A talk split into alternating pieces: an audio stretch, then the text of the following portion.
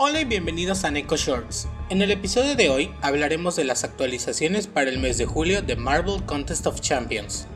Ya han sido revelados los nuevos campeones que se unirán a la batalla en la próxima actualización, siendo Silk de la clase científica y Kindred de la clase mística. De igual forma, se añadirá una nueva función llamada Combo Tracker, lo que ayudará a los jugadores nuevos a visualizar los combos que se hacen en el juego. Esta función mostrará los ataques débiles y medios, también los combos en los enemigos, pero no mostrará los ataques fuertes o los especiales. También muestra los golpes en el bloqueo o al aire, y los especiales o strikers siempre y cuando sean finalizadores de combo. Si se usan para iniciar un combo, estos no se muestran. Esta nueva función se añadirá a la actualización que saldrá el 10 de julio.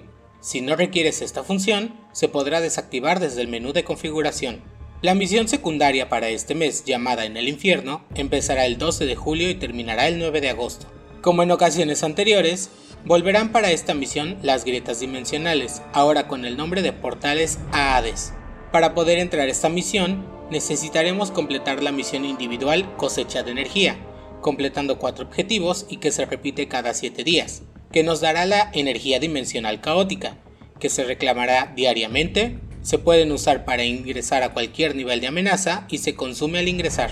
Los jugadores con el título de conquistador o inferior recibirán una llave diaria, mientras que los que tengan el título de irreclamable o superior recibirán adicionalmente a la llave diaria 4 cristales Nexo Infernal para un total de 16 cristales durante todo el evento. Esta misión tendrá 5 caminos, y al entrar nos mandará al azar a uno. Las probabilidades de caer en el camino A son del 60%, en el B del 25%, en el C del 9%, en el D del 5% y en el E del 1%. Las rutas A, B y C tienen tres peleas aleatorias y un jefe final. Las rutas D y E tienen tres peleas fijas y un jefe final. Cada ruta completada nos dará un selector de recompensas. También habrá una misión individual de 28 días llamada Puntos de Maestría del Portal, donde obtendremos un punto por completar la misión secundaria Grietas del Hades y un punto por abrir un cristal de Nexo Infernal.